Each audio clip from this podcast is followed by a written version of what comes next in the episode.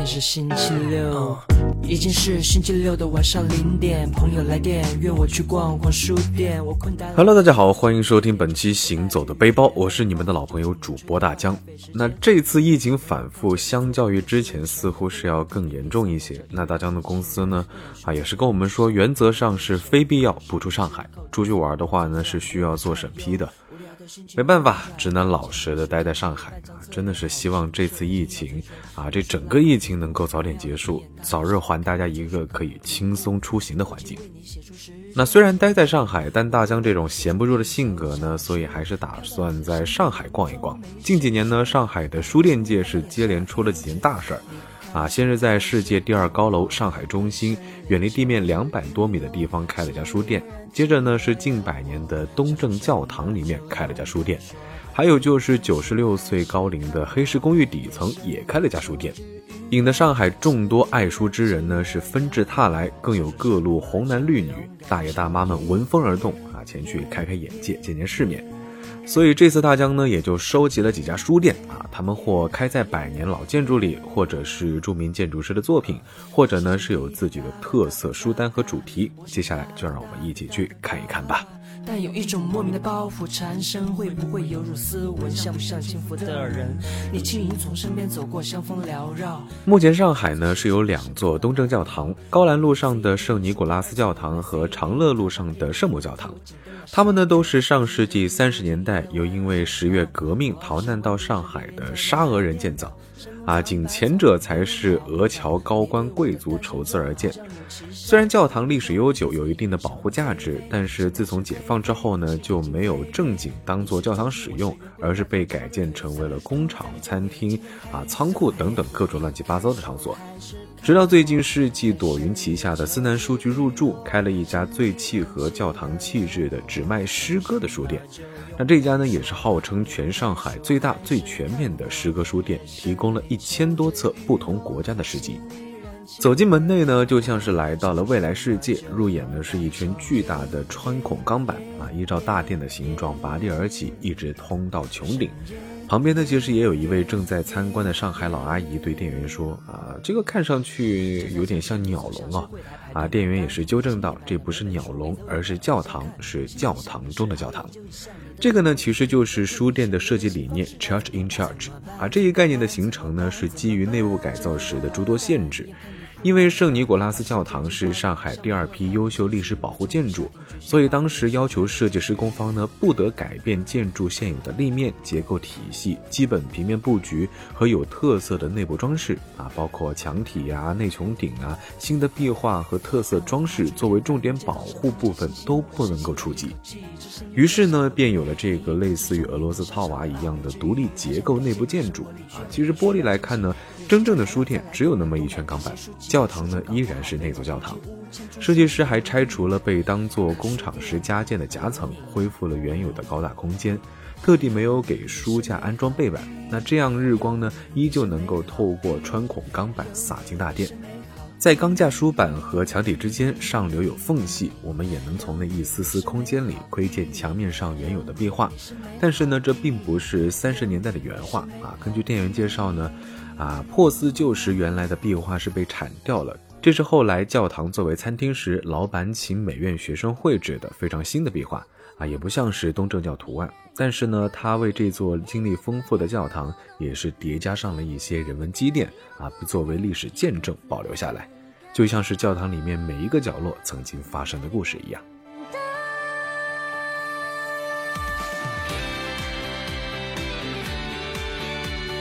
那逛的差不多，因为离诗歌店不远，所以店员们就推荐我们顺便去他们的思南公馆的概念店看一看。啊，思南公馆呢是一个成片的花园洋房群，像湖南卫视第二季《偶像来了》就是在这里录制的。当然，他们住的呢是私密性比较高的住宅区域。那书店呢，则是位于开放式的休闲商业区。书店所在的二十五号楼是一栋四层花园独立别墅，啊，曾经是冯玉祥名下的宅邸。诗人柳亚子也曾两度寄居在此地编书啊，大约是因为爱书的冯玉祥和写书的柳亚子，所以业主呢才选了这一栋住宅开书店，百年的文脉呢也得以承上启下。这家书店呢是非常有老上海气质的，是掩映在浪漫梧桐树下的有趣灵魂。书店的入口呢开在洋房的侧面，沿着扶梯而上，进去就已经到了别墅的二楼。这里原本是作为客厅的功能，所以内部设计呢也保留了这种感觉。正中间的皮沙发、墙边的壁炉、暖色的吊灯等等，让人一下子就能够放松起来。那其实大部分的书呢，也是集中在二楼，书架隔断出好几个区域，像有咖啡厅、有文创区，还有一个专为思南书局姐妹书店伦敦书评书店而辟的区域啊。选书呢，也是思南书局的特色。除了有伦敦书评书店的书单，他们自己也会组成一个专家团队，精心挑选书籍。连接二楼和三楼的楼梯呢也是非常有趣的，这些阶梯呢会依次发光，跟着发光的节奏上楼呢，就像是被送入了一个更为神秘的空间。那这家思南书局最让人印象深刻的呢，就是它的色彩啊。根据设计师于挺啊，也是诗歌店的主持设计师的想法呢，他想用低明度的颜色去表达不同的情绪。当然，直观表现就是这家店非常容易出片，哪怕是你不用相机拍照，只用手机拍一拍都非常容易。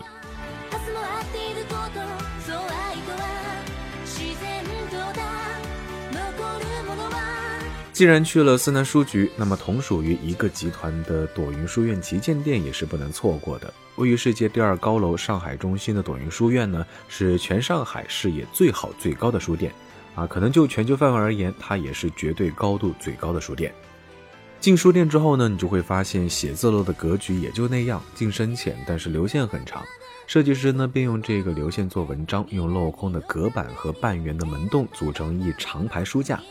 从电梯间出来呢，就是一片纯白洒满天光的区域，视野开阔。而陆家嘴金融中心高楼群呢，就在这排书架之后若隐若现。但想要获得这个完整的风景呢，啊，还是得坐进需要消费的咖啡厅才行。那天呢，稍微有一点雾霾，所以我们就没进去。那这家书店的各种文创，说实话，是我见过、我逛过的书店里面颜值最高的。上海一些文艺机构的文创呢，在朵云书院其实都能够买到啊，比如说像上海博物馆、上海音乐厅等等。那如果各位到上海旅行想买些纪念品呢，实际上还是可以考虑来到朵云书院集中采购。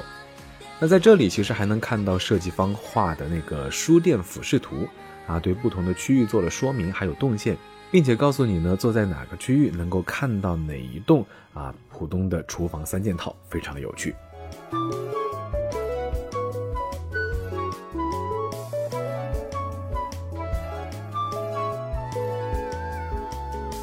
告别现代建筑，我们去历史建筑看一看。那在上海赫赫有名的老公寓楼呢？除了武康大楼，其实还有位于复兴中路上的黑石公寓啊。现在呢是叫做复兴公寓，不过其实大家还是依然习惯叫它黑石公寓。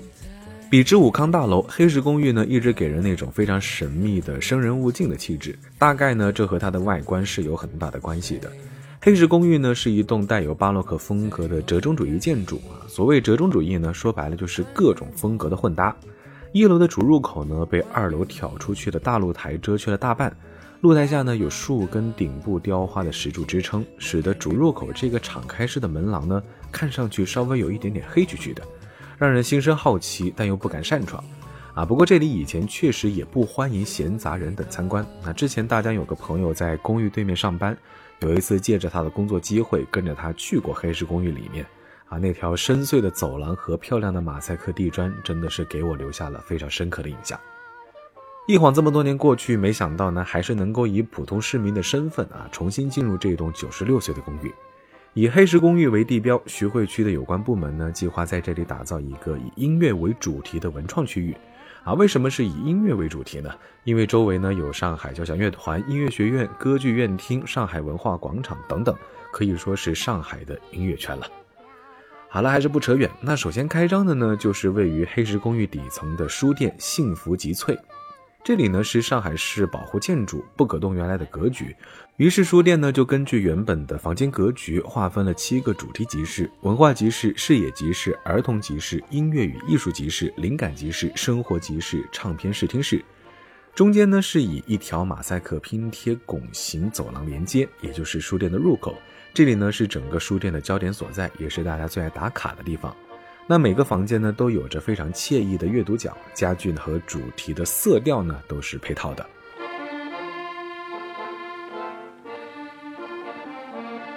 在这几个主题集市中呢，最亮眼的还是唱片试听室，那里面有家店家精选的黑胶唱片去供大家试听，外面呢则是用一张张黑胶装饰起了一堵墙，配上复古的地砖，不拍照真的简直对不起这个颜值。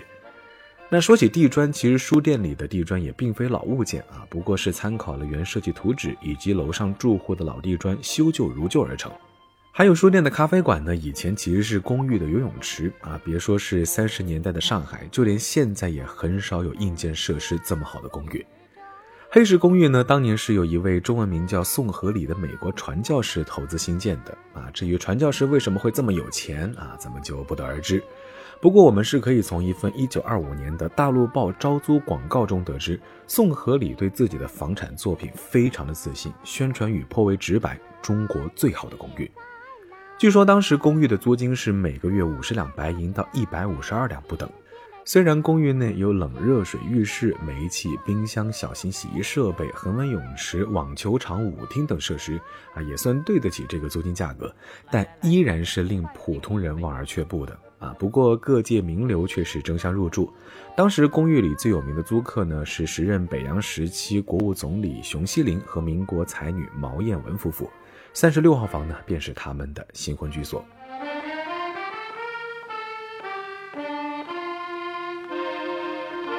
老建筑里的故事呢，真的还是远比书店要更精彩，而书店呢，则成为了阅读老建筑的最佳场所。说实话，在书店方面，我觉得除了北京能够掰掰腕子，上海可能是当之无愧的优秀。像安藤忠雄光的空间那家新华书店，到艺术集成书店衡山合集等等等等，上海真的有非常非常多优秀的书店。对于书店爱好者来说呢，简直是怎么逛都不会失望。今天节目呢，由于时间关系，到这里就要差不多告一段落了。那对于上海书店，如果有想要了解的地方，也欢迎大家在评论区里面一起讨论，更多的优秀书店等着你来发现。啊，非常感谢大家收听本期《行走的背包》，我是你们的老朋友主播大江，欢迎大家关注我的微博“谦大江”，谦虚的谦，也欢迎大家关注我的抖音，搜索“大江浪啊浪”就能够找到。我们下期节目再见喽，拜了个拜。